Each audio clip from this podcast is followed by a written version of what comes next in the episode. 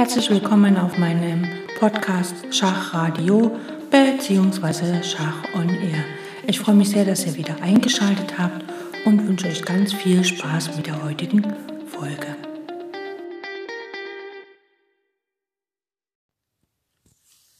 Heute wollen wir uns ausführlich dem zweiten Vorteil ähm, zuwenden, also quasi den zweiten Grund, warum wir einen feindlichen Freibauern mit einer Figur blockieren sollen.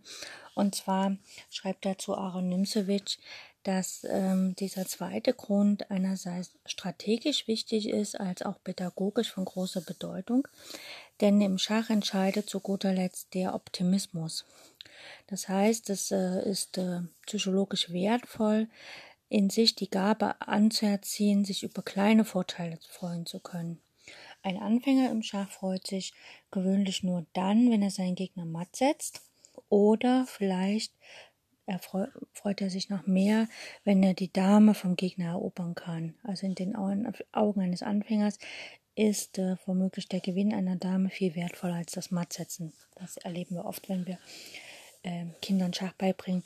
Die Dame zu erobern ist ein viel größerer Gewinn als Matt zu setzen.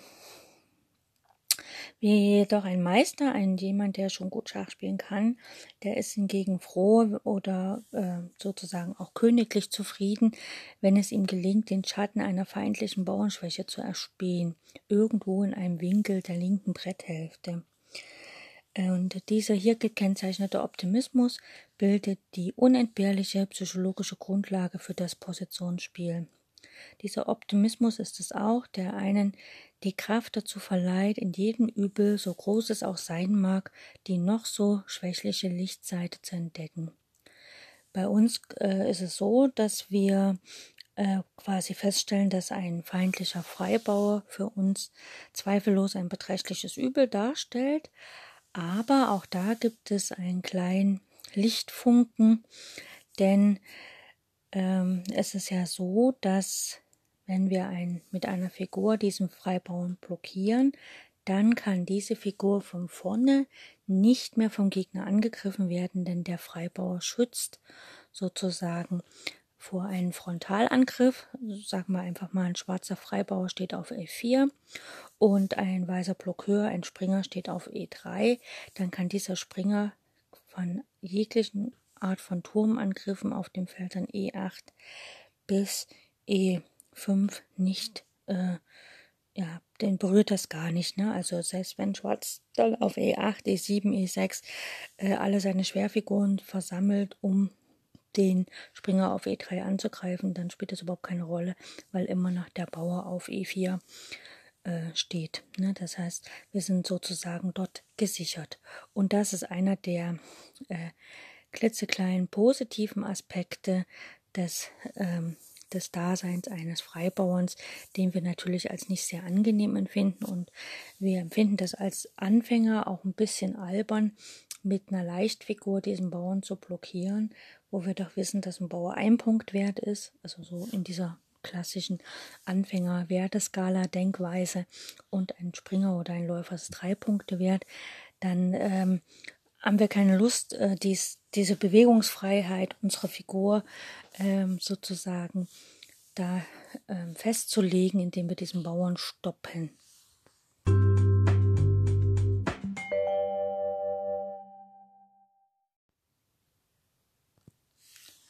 Soweit aus dem Buch Die Blockade. Und zu diesen Ausführungen wäre bloß noch hinzuzufügen, dass ähm, die relative Sicherheit, in der sich die blockierende Figur wiegen darf, ne, also es klingt ja paradox, ein angewurzelter, festgenagelter Figur, die nur die Aufgabe hat, etwas zu blockieren, wenn die Natur ja der Feind selbst sich um die Sicherheit des Blockeurs bemüht, so muss dieser doch dazu auserlesen sein, Großes zu bewirken. Und in der Tat, die Rechnung stimmt. Der Blockadepunkt wird häufig zu einem schwachen Punkt des Gegners. Das heißt also, der ähm, Freibauer steht auf dem Feld, sagen wir mal auf E4 und wird blockiert auf dem Feld E3. Und äh, für gewöhnlich ist es ja auch so, dass dann die äh, praktisch der der Schwarze mit seinem Bauern auf E4 halt niemals das Feld E3 tatsächlich äh, von vorne attackieren kann. Das heißt also, für Weiß stellt dann der Punkt E3 ein starkes Feld dar, weil dort kann er eine Figur postieren, die von dort aus auch weiterwirken kann, was hingegen für, ähm, für den anderen nicht äh, ist. Aaron Nimzowitsch schreibt dazu, ich kann es mir sehr gut vorstellen, dass der Weg zum Erfassen, zum Erkennen des Begriffs schwacher Punkt über das Blockadefeld geführt haben mag. Also wie, wie man halt dann denkt, ne? Der Gegner hat einen Freibau und wir stoppen ihn. Und nun zeigt es sich plötzlich, dass dieser stoppende Stein höchst unangenehm drücke. Und der feindliche Bauer bildet eben die natürliche Schutzstellung für den spähenden Blockeur. Also quasi da gibt es einen Freibauern, wir stoppen ihn, das ist erstmal Fakt. Ne? Und jetzt äh, erkennen wir plötzlich, dass diese Figur, die den Freibauern stoppt, unangenehm in die Stellung des Gegners hineindrückt und dieser ähm, Freibauer, den wir eigentlich nur stoppen wollten, plötzlich sich als guter Schutz äh, für diese Figur entpuppt. Der einmal erkannte Begriff war dann in der Folge erweitert und dematerialisiert. Erweitert, weil wir nun jedes vor einem feindlichen Bauern befindliche Feld als schwach bezeichneten, ob dieser der Bauer nun frei war oder auch nicht. Wenn nur die Möglichkeit gegeben war, sich da selbst unvertreibbar einnisten zu können. Also man hat quasi den Begriff schwacher Punkt im Rahmen von Bauernstruktur so definiert, dass jeder, jedes Feld, was vor einem Bauern ist, äh, schwach wird, wenn äh, der, also die Seite, die den Bauern hat, nicht in der Lage ist, äh, durch einen anderen Bauernzug sozusagen die Figur von diesem Feld wieder vertreiben zu können. Wir sind also mit der Zeit zugänglicher geworden und nehmen mit einem gewöhnlichen Wald- und Wiesenbauern Vorlieb und warum auch nicht. Hinter dem Rücken eines gewöhnlichen Bauern kann man sich auch ganz gut vor den in ihrer Gradlinigkeit so unangenehm feindlichen Türmen verstecken aber der Begriff des schwachen Punktes wurde auch dematerialisiert. Wenn Lasker, wenn Dr. Lasker zum Beispiel von schwachen weißen Feldern spricht, so ist der feindliche Bauer als Schutzwall für den das schwache Feld besetzenden Stein durchaus ähm, äh, keine, also keine, also äh, kein Feind mehr. Ne? Dazu können wir uns mal folgendes Bild anschauen. Wir haben den weißen König auf G1, die weiße Dame auf B3, ein Turm auf B2, äh, C2, F1 und ein Läufer auf F2, sowie einige Bauern, nämlich auf A3, B4, F4, G3 und H2. Und Schwarz hat den König auf G8, die Dame auf E4, die Türme verdoppelt auf der E-Linie, äh, D-Linie, die Dame steht auf E4, die Türme auf der D-Linie D7, D8 und ein Springer auf D3, sowie die Bauern auf A7, B5, F7, G7 und H6. Und wenn wir uns jetzt hier die weißen ähm, äh, die weiße Stellung anschauen, dann sehen wir, dass alle weißen Bauern auf Schwarz stehen. Das heißt, die weißen Felder vor den weißen Bauern, also das Feld F5, G4, H3, das sind sogenannte schwache Felder, weil Weiß dort einfach sich mit Figuren reinsetzen kann, ohne dass, äh, weil Schwarz sich dort mit Figuren reinsetzen kann, ohne dass Weiß dagegen etwas tun kann. Ne? Also nehmen wir mal an, der Springer äh, schafft es, sich, sich auf G4 einzunisten, dann kann die Dame halt auf der H-Linie zum Beispiel äh, den Bauern auf H2 ähm, praktisch damit matt setzen und die Türme auf der E-Linie verdoppelt, schauen ja auch schon auf das weiße Feld D1. Also da ist halt, äh, also Weiß hat grundsätzlich auf den weißen Feldern große Probleme, was Schwarz natürlich dann in der Folge hervorragend ausnutzen kann.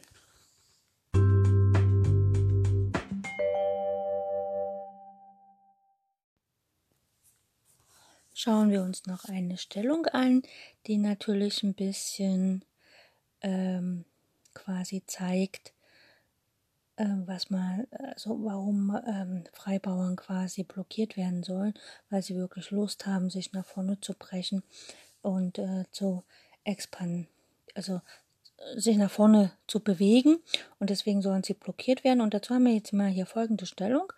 Der weiße König steht auf dem Feld G1, die Dame auf E3, ein Turm auf D2 und der andere auf F1, sowie das Läuferpaar, einer auf B2 und einer auf F3 und dann noch einige Bauern von Weiß, einer auf B6, C5, E5, G3 und H2 und Schwarz hat den König auf G7, die Dame auf H3, ein Turm auf A8, ein Turm auf E8, ein Läufer auf D8, den zweiten Läufer auf F5 und den Springer auf A6 sowie einige Bauern, ein auf A5, B7, C6, F6, G6 und H7.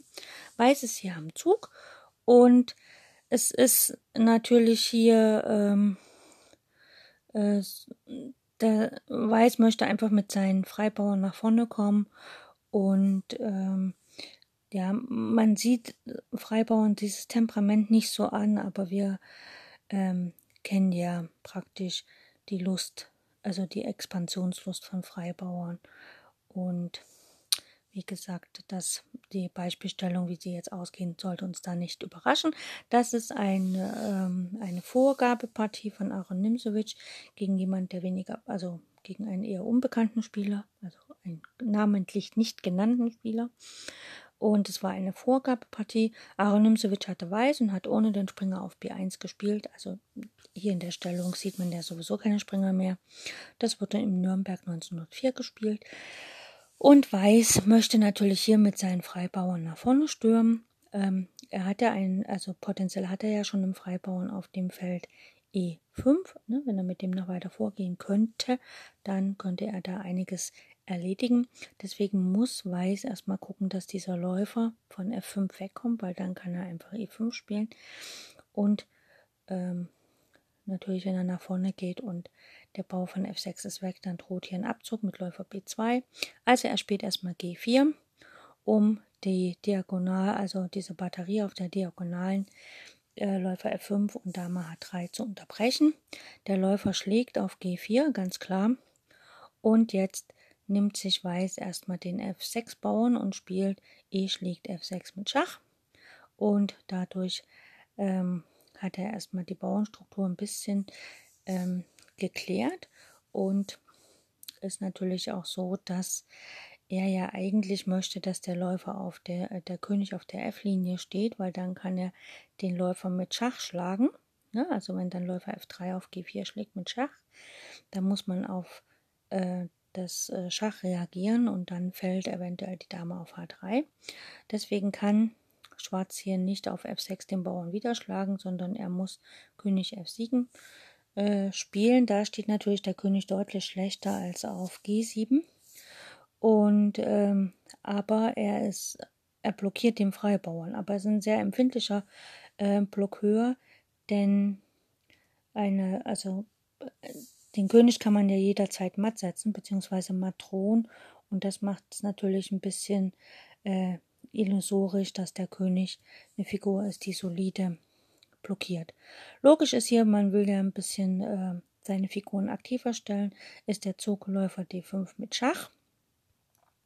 Selbst wenn der Läufer fällt, ähm, kann man halt, ähm, ja, also jetzt ist praktisch der F-Turm ohne Zeitverlust quasi ähm, mit ins Spiel geholt. Allerdings ist natürlich Läufer D5 auch ein Opfer. Und ähm, aber der F-Turm unterstützt halt diesen äh, F6-Bauern, also dem Freibauern, der kann dann nicht mehr so einfach geschlagen werden. Also man hat sich hier, hat sich mal eine Figur für den Freibauern geopfert, wo wir doch eigentlich immer kennen, dass der Freibauer nach vorne stürmt und sozusagen seinen Hintermännern mehr Raum und Bewegungsfreiheit gibt, auch wenn er da selbst bei sich opfert. Gut, Weiß schlägt, äh, Schwarz schlägt natürlich dem Läufer auf D5 und jetzt folgt Dame schlägt E8 mit Schach. Jetzt können wir mal sagen, Gott, äh, Weiß ist ja ein bisschen verrückt, hat erst einen Läufer geopfert und jetzt gleich noch die Dame hinterher. Der König schlägt natürlich auf E8 und jetzt folgt äh, einfach F7 mit Schach. Ähm, die Dame hat sich quasi geopfert, damit der Bauer noch weiter nach vorne gehen kann. Äh, das heißt also, alle weißen Figuren haben diesen Bauern immer wieder unterstützt. Jetzt äh, spielt Schwarz natürlich König F8, er möchte den Einzug nicht erlauben. Und das ist sozusagen der letzte Blockadeversuch. Aber nun macht der zum Leben erwachte Hintermann, Läufer B2, ähm, ne, der sich furchtbar unangenehm bemerkbar. Er spielt einfach mal Läufer G7 Schach. Und ähm, Schwarz hat keine Wahl, also er könnte jetzt äh, König E7 spielen. Dann kommt aber auch Umwandlung in Dame und letztlich Matt. Aber er spielt hier König G7 und dann spielt Weiß einfach F8, wandelt in eine Dame um und setzt Matt. Das heißt also, ähm, hier in der Ausgangsstellung hatten wir ja den Bauern noch auf G4. Also wir haben praktisch den Bauern noch auf G3 stehen und letztlich all die Züge bis zum Matt sind sieben Züge, haben wir quasi ähm, diesen, also eigentlich nicht den G-Bauern, wir haben den G-Bauern geopfert, damit der E-Bauer noch seine letzten drei Schritte bis zur Umwandlung gehen kann und dann letztlich matt setzt. Und wir haben quasi in diesen sieben Zügen, die wir bis zum matt brauchen, haben wir viermal einen Bauern gesetzt. Das heißt also nur in drei Zügen haben wir sogar drei Figuren geopfert. Also wir haben in drei Zügen drei Figuren geopfert, sogar relativ wertvolle. Einerseits das gesamte Läuferpaar und die Dame und haben dann mit vier Bauernzügen sozusagen die Partie für uns entschieden. Oder beziehungsweise Herr Nimsowitsch hat das gemacht. Ne? Und ich finde das halt sehr prägnant, weil einfach wirklich mit G4 wird halt erstmal die F-Linie geräumt, dann wird die F-Linie komplett frei gemacht äh, und äh, also der Bauer kommt auf die F-Linie, weil halt sonst für Schwarz-Damen Verlust droht und deswegen muss der König versuchen, diesen Bauern zu blockieren. Dann wird der erste Läufer geopfert, dann wird die Dame geopfert, dann wird der Bauer nochmal einen Schritt nach vorne gezogen, weil er möchte, er strebt nach F8. Da geht natürlich erstmal der König hin, dann wird auf, auf G7 der nächste Läufer geopfert und dann wird mit der Umwandlung dann tatsächlich matt gesetzt. Und das ist ein, wie gesagt, ein hervorragendes Beispiel. Ähm, ja, baut euch öfters auf, schaut euch öfters an, weil das ist wirklich ein Meisterbeispiel. Okay.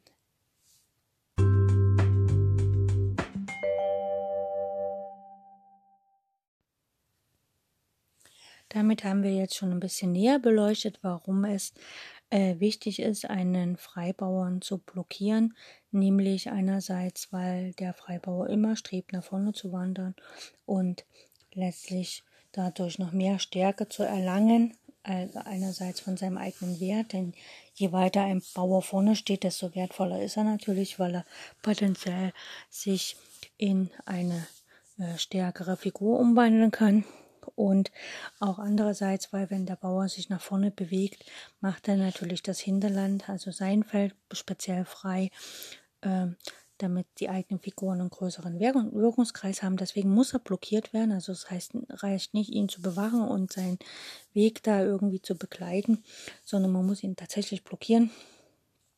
Der zweite Grund, warum man ihn blockieren sollte, den haben wir heute näher beleuchtet, denn wir wissen jetzt, dass das Feld vor dem Bauern ein schwaches Feld für den Bauern ist, also ein schwaches Feld für den Spieler mit dem Bauern ist, denn es ist ein starkes Feld für den Gegner, der dort eine Figur postieren kann, die von vorne nicht mehr angegriffen werden kann. Das heißt also, jegliche Kraft, die die Schwerfiguren an sich haben, um von vorne auf diese Figur einzuwirken, auf dieses Feld einzuwirken, äh, werden hinfällig, wenn der Bauer blockiert ist und der Bauer quasi einen Schutz biete. Also der Bauer steht quasi seinen eigenen Streitkräften im Weg. Und das ist natürlich ziemlich unpraktisch. Und der dritte Grund, den hatten wir schon mal ein bisschen beleuchtet. Das war einfach, dass ähm, quasi ähm, zwar das, ähm, wie soll ich sagen, der Bauer blockiert ist durch eine bestimmte Figur und durch die Blockade des Bauerns ist natürlich auch äh, mitunter die gesamte Stellung gelähmt. Das ist so ein bisschen äh, auch der, also das ist ja schon im ersten Grund so ein bisschen zu erwähnen gewesen, dass man halt dann einfach, wenn man den Bauer nicht blockiert und er geht vor, dann gibt er ja praktisch äh, mehr Spielraum für die eigenen Figuren frei. Und deswegen ist, wenn man einen äh, Freibauern blockiert, lähmt man mitunter die gesamte Stellung desjenigen, der den Freibauern hat. Und ähm, das heißt, wir blockieren nicht nur den Bauern, sondern wir lähmen das gesamte Hinterfeld und können natürlich ähm, dann selbst entscheiden, wann wir den Blockeur abziehen, also wann wir den für andere Zwecke benutzen.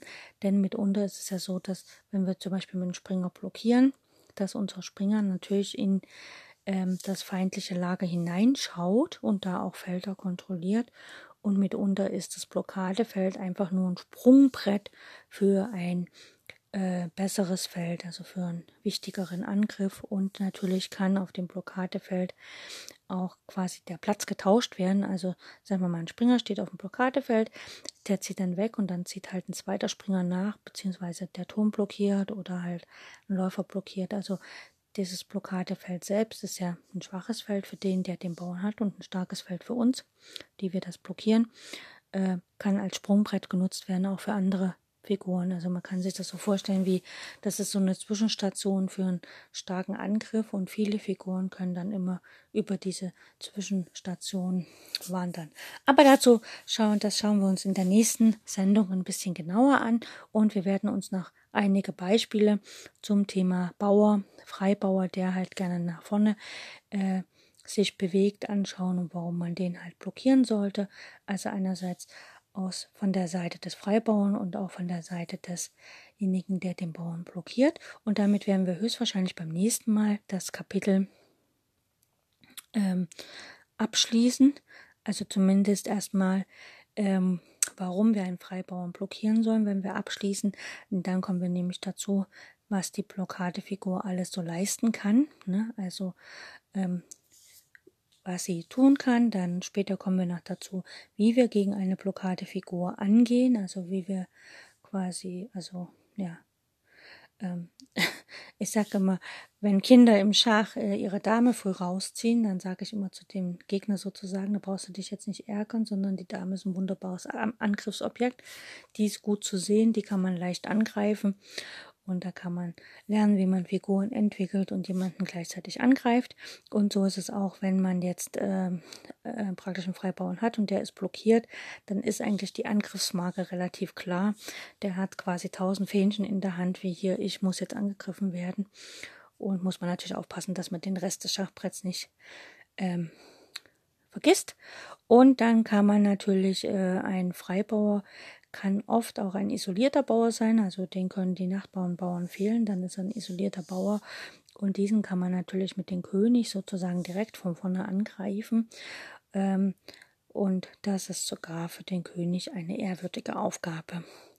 Und dann gibt es natürlich privilegierte Freibauern und dann beantworten wir auch noch die Frage, wann denn ein Freibauer tatsächlich nach vorne gehen soll, wann er expandieren soll und äh, dann, wie gesagt, wir haben uns jetzt schon einige Beispiele für Partien mit Freibauern angeschaut. Und ähm, ganz zum Schluss fasst Aaron Simbic nochmal alles zusammen mit seinen sehr beliebten Schematas hier zum Thema Freibauer. Aber das wird sich noch eine Weile hinziehen. Erstmal schauen wir uns beim nächsten Mal den dritten Grund ein bisschen genauer an, warum wir einen Freibauern blockieren sollen, schließen damit das Thema Blockade der Freibauern ab und schauen uns dann gleich noch an, was so ein Blockeur alles so macht, haupt- und nebenberuflich. Ich danke euch fürs Zuhören und freue mich auf die nächste Sendung.